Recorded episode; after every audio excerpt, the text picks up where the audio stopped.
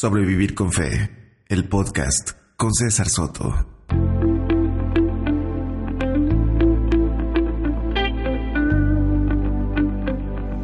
Ah, buenas a todos. Un capítulo más de Sobrevivir con Fe, el podcast. Hoy estamos, o yo pretendo hoy terminar más o menos eh, la serie de guía de supervivencia para leer la Biblia. Quedaron temas por tocar, pero ya les anuncié también de que Guía de Supervivencia para leer la Biblia eh, va a ser un libro. Así que en ese libro obviamente voy a desarrollar muchísimo más cada una de las cosas que traté en los capítulos del podcast. Y además voy a incluir estos otros contenidos que, no, tuve tiempo o no tuve disciplina para poder eh, hacerlos y terminarlos. Entre esos eh, las cuestiones relacionadas con las teorías de inspiración, que a mucha gente le, interesaron. Posiblemente en algún podcast aparezca algo, pero, pero no, ya no es parte de, la serie de la guía de supervivencia. Quiero moverme a otros temas, a otros asuntos, y creo que, puede ser útil como, como retroalimentación mental para mí. Y hoy es un capítulo muy especial porque es el último y por, por el título también de este capítulo que tiene que ver con decepción, con repulsión, y cuando el cristianismo, y en este caso específicamente la Biblia, ya no resultan eh, atractivos para nada. Ok, eh, pero antes, oye, en la semana, hace un par de días, Instagram se puso muy intenso. Eh, un par de veces había hecho el experimento de decirle a la gente, pregunten lo que quieran, yo le respondo lo que quiera también. O sea, tampoco siento la obligación de tener que ah, hacer una tesis de cada una de las respuestas. No, a veces tiene que ver con mi estado de ánimo, pero se puso bien intenso. mucha gente preguntó muchos temas, algunas preguntas buenísimas, otras eh, tal vez no sé si tan buenas, pero pero pero me hicieron ver las cosas desde otra perspectiva y, e intenté dar una respuesta. Muchas veces les he dicho, y se los digo una vez más, no suelo ofrecer eh, la respuesta. Simplemente una respuesta. Que puede ser del agrado o puede ser del desagrado de la gente y está bien. Y los que quieren conocer un poquito más y saber más de mi punto de vista, usualmente se ponen en contacto conmigo y conversamos un rato más. Eso estuvo bien.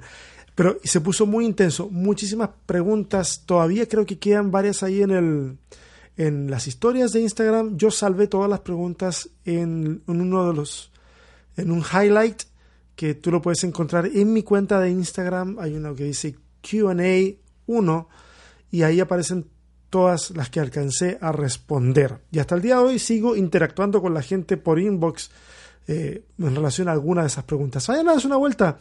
Además, voy a seleccionar de ahí eh, las, que considero no las mejores preguntas, no, está bien eso, eh, me he dicho, sino las que considero que pudieran a lo mejor ser de mayor interés para hablarlas un poco. Así que de ahí va a salir un video, un video donde voy a tratar de dar la las preguntas que considero yo eh, más útiles o que yo no he tratado tanto en otras cosas y voy a ir diciéndolas, voy a nombrar la persona que las hizo y eh, mi respuesta en, en, video. Ok, así que dense una vuelta. Hoy viajo a México, sí, arreglar unos asuntos por allá. Eh, en unas horas más mis hijos salen de la escuela, voy a buscarlos, me los llevo para allá. Lo bueno es que me voy a poder reencontrar con algunos amigos, y comer tacos, por supuesto. Porque Austin tiene una cocina mexicana muy interesante, sí, debo decirlo, pero, pero México es México. Y frente a eso, a esa lógica avasallante mía de México es México, no hay mucho que agregar. Es, es otro, otra cosa. Es estar allá, es otro estilo, otro sazón. En fin, un montón de cosas. Los proyectos que ya les he ido contando de la semana pasada siguen avanzando. Pronto vamos a tener algunos resultados de eso. Eh, pero, pero el proyecto que más, más eh, preocupado y ocupado me tiene es el tema de comenzar el trabajo con el mundo hispano acá en Austin. Así que si tú conoces gente en Austin eh, o conoces gente de cerca aquí de, Austin, de por lo menos del estado de Texas, eh, dales, mi contacto, invítalos a escuchar el podcast eh, o, a una de mis redes sociales, porque a mí me gustaría mucho entrar en contacto con, esas personas. Si tú estás, escuchando y eres de Austin o de los alrededores, de Buda, Bastrop, no sé, escríbeme y, a ver qué podemos hacer, porque este es, esto que queremos construir, creo, creo, sin querer ser arrogante, va a ser muy único, muy, muy, muy único, muy diferente a las otras comunidades hispanas eh, de la ciudad. Así que eh, eso, te, te, paso esa información porque quiero que, que la, la tengas y eventualmente digas, oye, sí, tal persona, y le pasas y eso me hace feliz. Oye, la semana pasada, mientras hablaba de la espada de dos filos, eh, hablé un poco, bueno, casi nada en relación, lo, mencioné tangencialmente, algo acerca de aquellos que se decepcionan de leer el texto bíblico al punto, al punto de llegar a odiarlo. Y vino a mi memoria el Salmo 119 y su famoso versículo, Oh, cuánto amo yo tu ley. Así que para hacer las cosas más interesantes le pedí a Otos Rasek, no sé si ustedes lo conocen, pero busquen acerca de él, Otos Rasek, que escribiera este salmo o una fracción del salmo, el salmo 119, del verso 97 al 104, que escribiera este salmo en... perdónenme, perdónenme, ok, si esto suena muy hereje, pero que lo escribiera en clave de odio. Sí, en clave de odio, como introducción para este capítulo, Que habla de decepción y repulsión. Veamos qué salió, ¿ok? Esta es una relectura. Salmo 119, verso 97 al 104, en clave de odio. Y dice así, Oh, cuánto odio yo tu ley. Todo el día es ella mi tortura. Me has hecho más ingenuo que mis enemigos con tus mandamientos, porque no me los puedo despegar. Más que todos mis enseñadores he ignorado, porque tus testimonios me hicieron crédulo.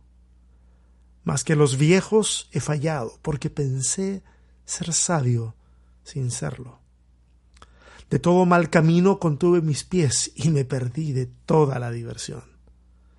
Cuán asquerosas son a mi paladar tus palabras, más que estiércol en mi boca.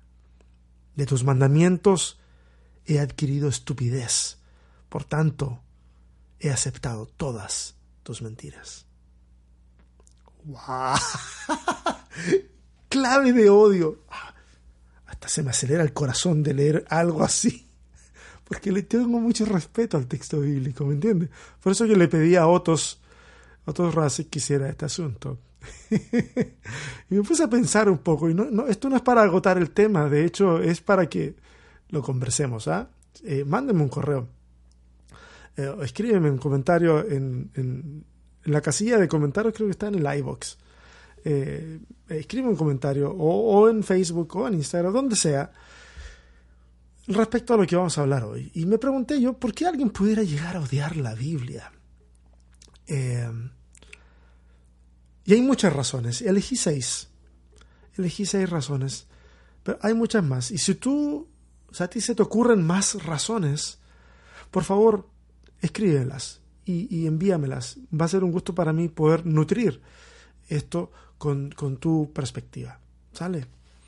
Eh, la, la, primera razón que viene a mi cabeza de por qué alguien pudiera llegar a odiar la Biblia es porque ve en la Biblia la fuente de la que bebió la religión que lo, que lo decepcionó o que la decepcionó. Ven que la Biblia era el lugar común, el abrevadero en donde ir a recoger las piedras que luego serían arrojadas sobre las cabezas de las personas que estaban en desacuerdo. Y cuando tú piensas en eso, tú dices, sí, si yo veo, si yo veo que hay perjuicio, si yo veo que hay este falta de diálogo y el lugar y el punto y el espacio común es la Biblia, entonces esa puede ser una excelente razón, por decirlo de alguna manera, para llegar a odiarla. ¿Qué piensas al respecto? Número dos, eh, porque constantemente esa persona que odia la Biblia escuchó que de ella, de esa Biblia, brotaban las prohibiciones y las condenas que le hacían sentir miserable. Para mí es muy triste conocer gente que su única aproximación que ha tenido al texto bíblico ha sido desde la condena, y ha sido desde el prejuicio, y ha sido desde la prohibición, y ha sido desde los no. Eh, es muy, pero muy triste. Por lo tanto, si alguien conoció el texto bíblico como un elemento de represión, como un elemento que hacía que se sintiera culpable de lo que hacía, de lo que sentía o de lo que era, entonces claramente que eso se, se constituye inmediatamente en una razón muy interesante a considerar para odiar el texto bíblico. La tercera razón que yo pensé es eh, porque la forma en que me la enseñaron o se la enseñaron a esa persona que odia el texto bíblico, eh, no es incapaz de coexistir con la, con la actual formación académica que tiene. Y recuerdo mis, mis años de adolescencia en donde todavía había, tal vez no tanto ya en esa época, pero todavía persistía un poquitito esa idea de que si los cristianos evangélicos en, en Sudamérica iban a la universidad, era muy posible que apostataran de la fe. Y por lo tanto lo académico se veía con sospecha y se veía con recelo, porque eso era un enemigo de, de la fe. Y a veces ocurre que el problema no es lo académico, el problema es cómo es que aprendimos la fe. Eh, y si de la Biblia surge una visión científica que no tiene nada de científica, y yo voy y estudio ciencias, evidentemente que eso va a causar una crisis en mi cabeza. Y frente a, simplemente el, que me digan, no, es que así está escrito y así tiene que ser, en versus una serie de argumentos, investigaciones y, el uso de la razón, eh, si algo no coincide ahí y no puede coexistir, probablemente la fe sea lo que caiga primero. Eh, esa visión eh, que me parece tóxica de atribuirle inerrancia al texto bíblico cuando y, hacer de eso un dogma me parece que hace tremendo daño a la fe y al mismo texto porque es evidente que en el texto hay errores de distinto tipo, de distinto tipo, y hay distintos, distintas narrativas sobre lo que nosotros pensamos que es el mismo Dios. Y si no nos damos cuenta de eso, entonces hace falta una releída a la Biblia. Ah, esa persona a lo mejor cuando ya estudia más se da cuenta que no puede seguir leyendo libros que entre comillas se le atribuyen propiedades mágicas. Como lee esto, lee aquello para que ocurra lo otro. Eh, el otro día me junté con un amigo. Eh, no tiene que ver exactamente con esto, pero, pero como que él me decía de que durante mucho tiempo él, él vivió pensando que si no salía de su casa eh, habiendo orado a Dios, arrepintiéndose de sus pecados, eh, él estaba expuesto a cualquier tipo de accidente, a cualquier cosa, enviada por Dios, por supuesto, como castigo por haber salido de su casa sin haber orado. Entonces esas figuras de Dios, que de alguna manera las hacemos brotar del texto, llega un momento de, madurez en, en cual nos damos cuenta que eso no puede coexistir en nuestra cabeza y al mismo tiempo tratar de, ser racionales en otras áreas. Y entonces la fe, ¡pum!, cae. Cuando uno adquiere más conocimiento, uno se da cuenta que, que, que la vida es mucho más compleja de lo que pensábamos cuando éramos más jóvenes. Por lo tanto, ver la Biblia como el manual de fe y conducta es, es atroz.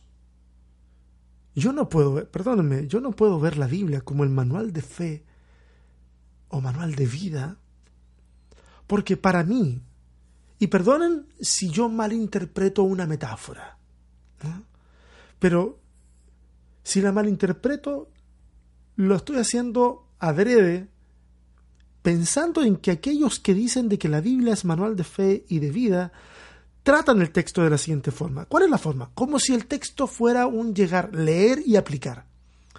Como un manual. Un manual dice, encienda el televisor apretando el botón rojo de su control remoto. ¡Pum! Asegúrese que el control remoto tenga baterías. Oh, bueno, por eso no funcionaba. Le pongo baterías. Asegúrese que la polaridad de, de las baterías esté en la posición correcta. Ah, bueno, por eso no funciona. Y todo es una indicación que me hace pasar del punto A al punto B sin razonamiento alguno. El manual está, sobre todo los manuales que están muy bien escritos, te explican claramente qué debes hacer, cómo debes hacerlo, qué hacer en tal situación.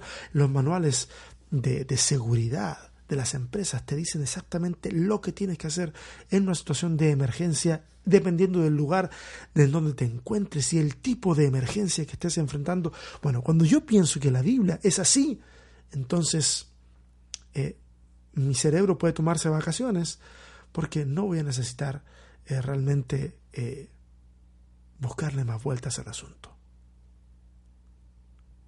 La forma en que a veces nos enseña la Biblia hace que, que la fábrica de ateos y de agnósticos se alimente con, con mucha avidez.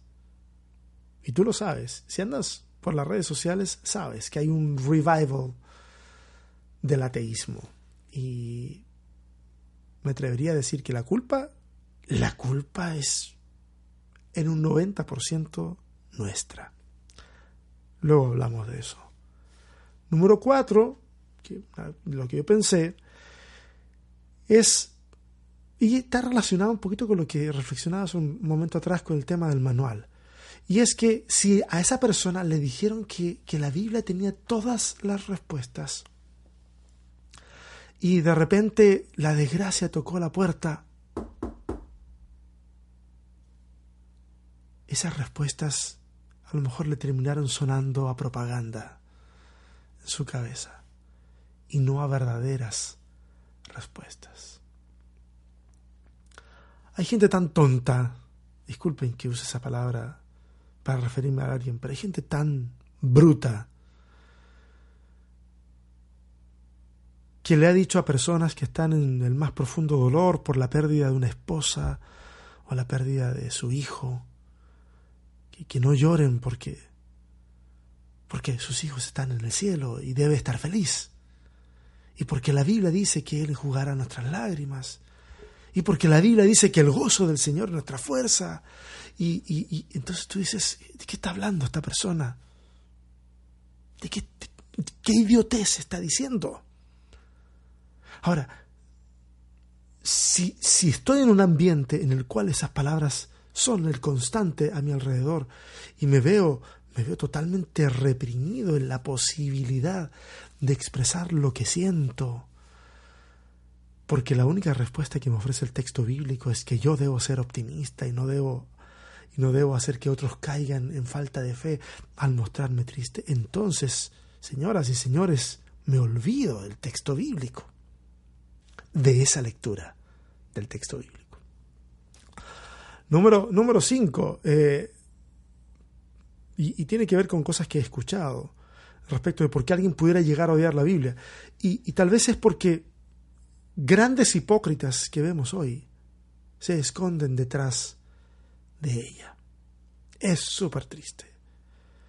Eh, de ejemplo, solamente una cosa. La crisis que está ocurriendo en Chile con la Iglesia Metodista Pentecostal es una crisis que tiene que ver con hipocresía, vestida de piedad, vestida de cristianismo, con una Biblia por delante, quien invita a la gente a respetar las autoridades impuestas por Dios, lo cual es una pésima exégesis del texto, pero ahí está, sirve para los propósitos institucionales, ni hablar de otros escándalos y cosas que han pasado en el seno de la Iglesia Católica Romana y seguramente en el seno de cualquier institución religiosa que tenga más o menos una trayectoria de, de algunas décadas, que es, es, más que suficiente para que entonces eh, la hipocresía se manifieste y el sistema se ponga por encima de la gente. Si yo veo que la gente se esconde detrás de un texto sagrado, pues destruyamos ese texto para llegar a esa gente. Um, y la sexta razón que yo pensé que puede ser como un motivo por el cual alguien puede llegar a odiar la Biblia es que los discursos que escuchaste desde ella traicionaban el sentido común. Que ya esto es más sencillo que simplemente formación académica. ¿Ok? Y debo hacer un pequeño paréntesis acá. Tener formación académica no siempre significa tener un buen sentido común. ¿Ok? Un amigo, Nonito, allá en Chile, me decía, el sentido común es el menos común de todos los sentidos. Y es cierto, pero hay gente que, que desde, desde la Biblia elabora eh, consejos y doctrinas que atentan contra el sentido común. Como por ejemplo, hermana, y esto era muy común eh, cuando yo era más joven, eh, hermana, sí, yo sé que su marido le pega, y yo sé que su marido le hace pasar hambre a usted y a sus hijos, pero, pero es su marido. Es, esto es para toda la vida. Usted lo que tiene que hacer es orar por él, ser una mujer abnegada, y, seguir estando ahí y va a ver cómo, cómo Dios va a hacer el milagro. Mire, déjenme decir una cosa. En algunos casos, el disque milagro sí ocurría y había un cambio en esa, en esa persona. Pero en una fila enorme de otros casos, la tortura seguía hasta que uno de los dos moría. Atentar contra el sentido común. Horrible. O decirle, ¿sabe qué, hermano? Hizo muy bien usted en echar de su casa a su hijo que que le dijo que era gay. Hizo muy bien porque usted está echando eh, la abominación desde de, su casa. Eh, el Señor respalda lo que usted ha hecho. E, ese tipo de consejos son una barbaridad, una estupidez. Se me ocurren groserías que quiero decir ahora, pero no las voy a decir. Pero es una reverenda tontera. Atenta contra el sentido común. Pero pareciera que es la forma que desde nuestros cristianismos pareciera emerger. Y al emerger desde nuestros cristianismos, la, correlación o la conexión con la Biblia es, es evidente. Entonces, eh, rechazar el cristianismo, rechazar la Biblia, que parece que de ellas que brotan sapos y culebras, eh, eh, parece, parece una cuestión hasta de sanidad mental. ¿ah? Hasta de sanidad mental. Es como una manifestación del sentido de supervivencia, algo muy básico, algo muy sencillo. Y quiero decirte una cosa, si, si tú estás escuchando esto y eres de esas personas, quiero decirte que te entiendo. Y que si no quieres saber nada de la iglesia, ni de Dios, ni mucho menos del texto bíblico, sabes, eh, te entiendo. Te entiendo y defiendo tu decisión. Defiendo tu decisión no porque encuentre que sea la mejor decisión, pero, pero te defendería delante de cualquier persona si tuviera que hacerlo por la decisión que has tomado porque encuentro que hasta cierto punto, un punto o, en muchos puntos, tienes, tienes razón. Tienes razón. Y los que estamos de, de, este lado de la fe, tenemos que hacernos cargo de, de esto y mucho más. De esto y mucho más. Hacernos cargo porque porque Finalmente, la gente, por una cuestión de asociatividad, eh, ha confundido la decepción de los modelos religiosos y de sus líderes con Dios mismo. Y es porque nosotros nos gusta erigirnos delante de la gente como representantes, como vicarios de Dios. Y, creo que ahí estamos fallando, pero intensamente, intensamente.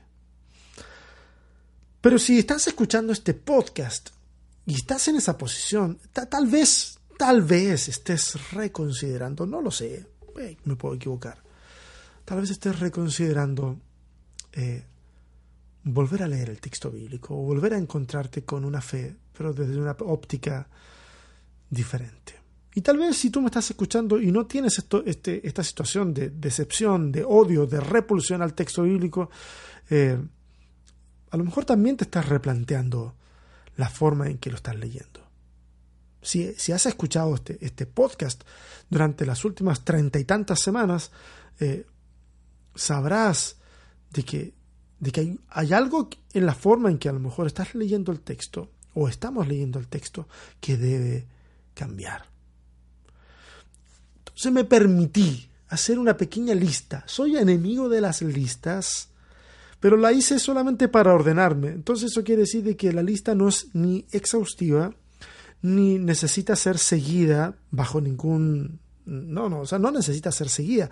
Es para, para ordenarme y para entender eh, cómo dar algún consejo a alguien que quiera reencontrarse con la lectura del texto bíblico y de esa manera o ayudar a que de esta manera eh, la fe se vaya redefiniendo un poco.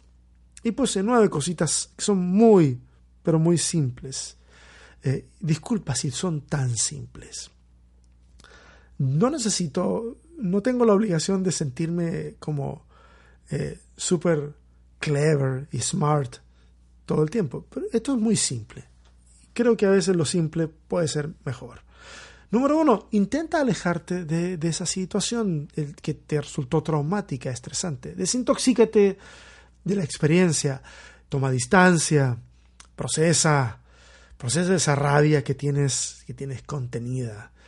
Eh, medita un poco. ¿ah? aconsejo a mucha gente que haga un poco de mindfulness para poder ponerse en paz, en sintonía con, uno mismo. Eh, algo que a mí me resulta bien es escribir eh, como, como terapia. Entonces, si quieres escribir, podrías a lo mejor escribir tu experiencia en un diario o escribir cartas dirigidas a las personas que a lo mejor tuviste que eran las que articularon esa fobia en ti. Hazlo, escribe esas cartas. Te va a ayudar a procesar lo que estás sintiendo. Eh, no digo que las mandes, no sé si sea una buena idea mandarlas. Dependiendo del tono de la carta, hasta, hasta una de esas sí es buena idea mandarla. Digo, eres libre de hacer lo que quieras. Pero si no la vas a mandar, está bien, ahí quedan escritas. Eh, desenreda muchas cosas de la mente eh, y el corazón cuando, cuando las ponemos por escrito. Entonces, eh, haz el ejercicio, puede resultar interesante. Número dos es que entender de que un texto adquiere diversos sentidos, y un texto bíblico en este caso, estoy pensando en eso, o, puede ser otro texto que otra tradición considere sagrado. Por ejemplo, si alguien me está escuchando y es musulmán, eh, también puede ocurrir similar situación con el Corán. Entonces eh, es aplicable también. Eh, el texto adquiere diversos sentidos dependiendo de la boca de sus intérpretes.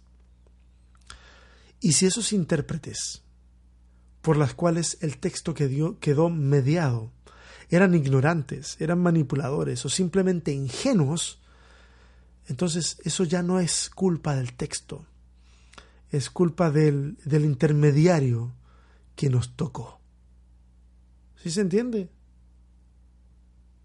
Y, y darse cuenta de eso puede hacer que nuestro nivel de hostilidad o decepción baje un poco, porque finalmente la, el texto quedó modelado como si fuera masilla en las manos eh, por el intérprete, por el interlocutor. el que hizo de vicario ahí.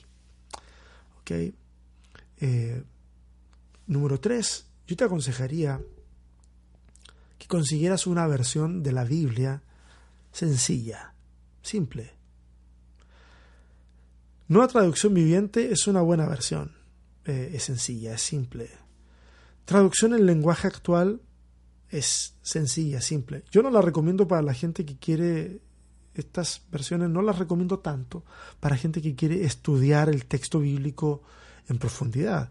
Eh, porque estas traducciones no siempre respetan las estructuras gramaticales del, del, original o, no son equivalentes eh, de manera tan exacta.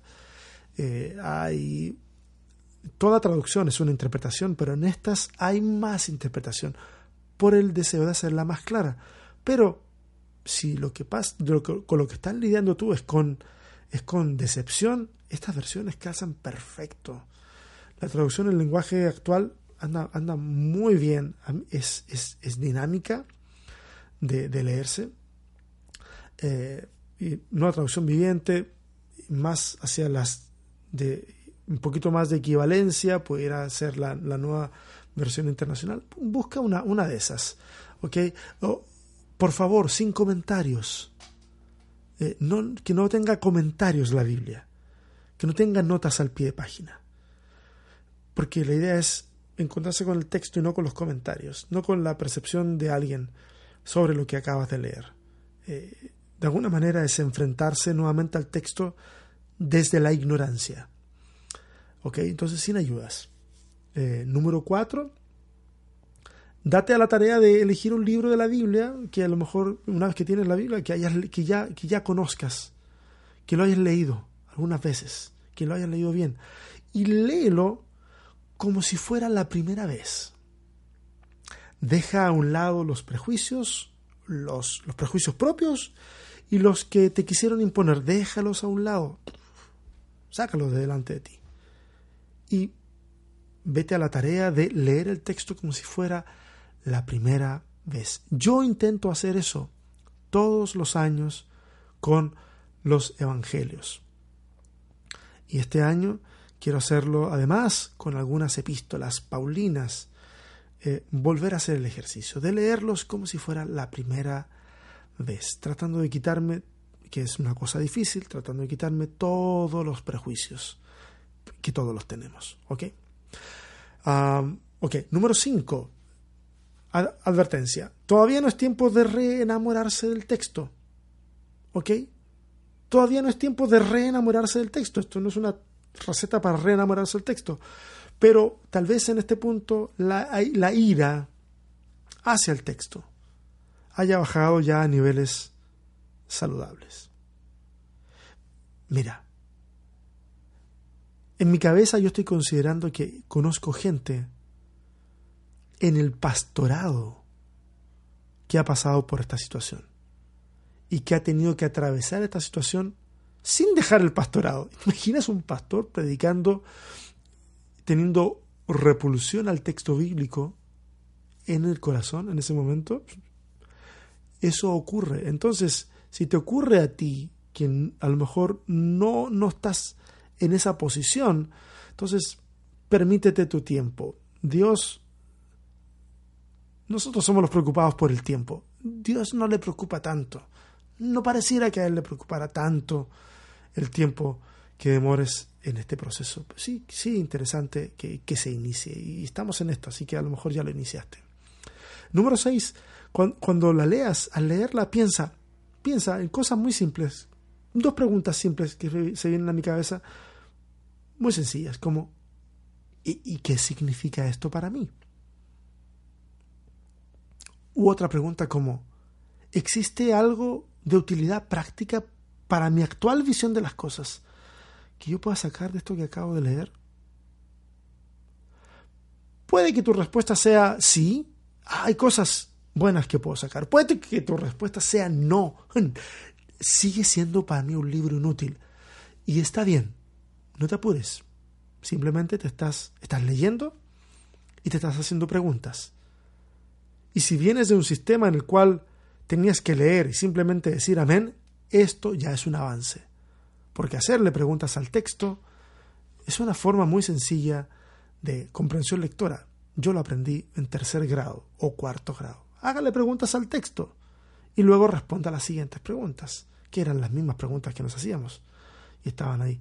E, e, es algo muy básico, pero muy ignorado en nuestras comunidades de fe. Número 7. Busca un lugar para leerla de, de manera honesta, pero en comunidad.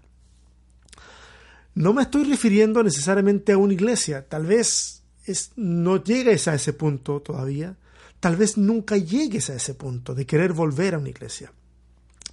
Y lo entiendo.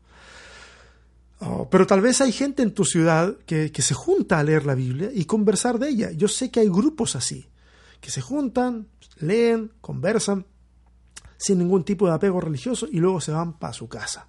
¿Ok? Ese sería un buen, un buen paso. ¿ah? Los textos, eh, eh, la lectura comunitaria de textos es muy buena porque nos aleja de la soberbia, de la arrogancia, de saber de que tenemos resuelto lo que acabamos de leer. otra forma sería que a lo mejor abrieras tu casa para hacer algo así. A lo mejor tienes amigos, amigas que están en una situación parecida, invítalos a tomarte un café y a decirle, mira, estoy en este, en este plan haciendo este ejercicio. Quisiera leerles algo y quisiera saber sus opiniones. A lo mejor ahí hay algo interesante que puede ocurrir. ¿Quién sabe? Tú vas a saberlo si lo haces. Número... ¿Dónde iba? 8. Esta parte puede ser un poquito dolorosa porque sería bueno que hicieras una lista de las enseñanzas que más te conflictuaron mientras eras un fiel religioso. Yo sé que si estás en un tiempo de crisis con el texto bíblico y con tu fe, cuando eras un fiel religioso habían cosas que no te cuadraban en la cabeza y sin embargo decías amén a ellas. Hoy te quieres matar por esa traición a, ti mismo, a ti misma, pero bueno, no, no lo hagas, mejor replantéate las cosas, haz una lista de las enseñanzas, doctrinas, cosas que te conflictuaron mientras eras un fiel religioso y ahora también. ¿Ok? Y, y luego al lado escribe la siguiente pregunta. Es una pregunta muy simple, es una sugerencia de pregunta. Es, ¿dirá exactamente eso la Biblia? O sea, yo escuché tal cosa. Por ejemplo, escuché que no podía, este, si era mujer, voy a poner un ejemplo muy pavo, ¿ah? muy leso. Eh, si yo era mujer, no podía usar pantalones en la iglesia. Y al lado de eso le escribo, ¿será eso lo que dice la Biblia? Ese simple ejercicio reflexivo eh, apoya todavía mucho más el punto 2, en donde yo decía de que el texto adquiere sentido que le dan la boca de, sus intérpretes. Y si son ignorantes, manipuladores o son ingenuos, ya la culpa no es del texto. Exactamente a eso estoy apuntando. Aquí, entonces el problema no es del texto, el problema es de, de cómo, lo, cómo te lo enseñaron. Y, ahora, si tienes ya un grupo de apoyo, la pregunta puede aterrizar ahí y, y ver qué pasa y puede ser una experiencia súper interesante. Número 9, y voy corriendo, discúlpenme que hoy sea más breve, pero eh, no he hecho ni la maleta, ah, con eso les digo todo. Número 9, no te olvides que habemos varios que lo que queremos es ayudarte para que este camino eh, de regreso a la fe o de salida de la fe, no lo sé, no lo transites solo, no lo transites sola. Siempre contesto, a veces me demoro, pero siempre contesto. Por favor, yo estoy disponible. Si quieres hablar de tu decepción, si quieres hablar de lo que te está pasando. A veces no tengo tiempo para poder comprometerme a largo plazo, pero, pero si puedo hacer de algo, de alguna ayuda, por favor, no dudes en contactarme y puedes contactar a otras personas que seguramente tienen esa disposición. ¿Ok? A transitar esto solo, sola, no es bueno para nadie. Puede que el día de mañana te reencuentres con el Dios que está revelado ahí en el texto. Y te des cuenta que es un Dios salpicado de sangre, lodo, que viste a la usanza del Oriente Antiguo, de pelo largo, barba. puede que al paso del tiempo te des cuenta de que todo eso es solo imaginación y que el ser que trasciende las edades y el tiempo puede ser tan simple y sencillo como tus jeans y tus tenis de lona. Mira, Pablo le escribe a una convulsionada iglesia en Corinto. Le escribe lo siguiente en 1 Corintios capítulo 13, versos del 9 al 12. Porque en parte conocemos y en parte profetizamos. Pero cuando venga lo perfecto, lo incompleto se acabará. Cuando yo era niño, hablaba como niño, pensaba como niño, razonaba como niño, pero cuando llegué a ser hombre dejé las cosas de niño.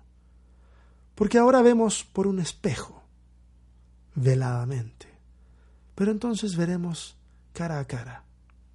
Ahora conozco en parte, pero entonces conoceré plenamente como he sido conocido.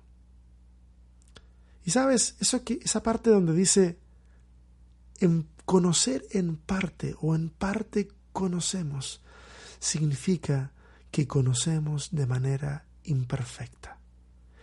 Y eso incluye nuestro conocimiento bíblico y a la Biblia misma. Dice, vemos como por un espejo. Claro, tú que tienes espejos bonitos en tu casa, hasta los más baratos que tienen pequeñas distorsiones en el reflejo, siguen siendo una imagen bastante fiel a una buena distancia. Pero en la época de Pablo, los espejos eran pedazos de metal pulidos un poco y donde veías veladamente. Y dice, nuestro conocimiento de las cosas es así. Y Pablo ya tiene el Antiguo Testamento y está en proceso de escribir gran parte del Nuevo Testamento sin él siquiera saberlo. Pero se da cuenta de que la comprensión que tiene de lo divino y de la vida y del universo es una comprensión imperfecta. Acéptalo tú también. Yo debo aceptarlo también. Conocemos solamente en parte. Esta, la vida, es una jornada breve en comparación con lo eterno. Siempre hablo del aquí y del ahora, porque no me gusta marearme con el más allá y el más después. Pero en esta dimensión de la existencia, nuestra aproximación al conocimiento y nuestra percepción del universo son limitadas. Que no significa que por eso tengamos que regocijarnos y pavonearnos en nuestra ignorancia. No, no, no. Pero llegará un momento de la vida en que esas cosas ya no serán importantes. Y en la trascendencia nos uniremos al Eterno y le conoceremos como Él nos conoce a nosotros. Espero que tengas una excelente semana, fin de semana, inicio de semana, en el momento de la semana en que te encuentres. Nos escuchamos pronto. Un fuerte abrazo. Nos vemos.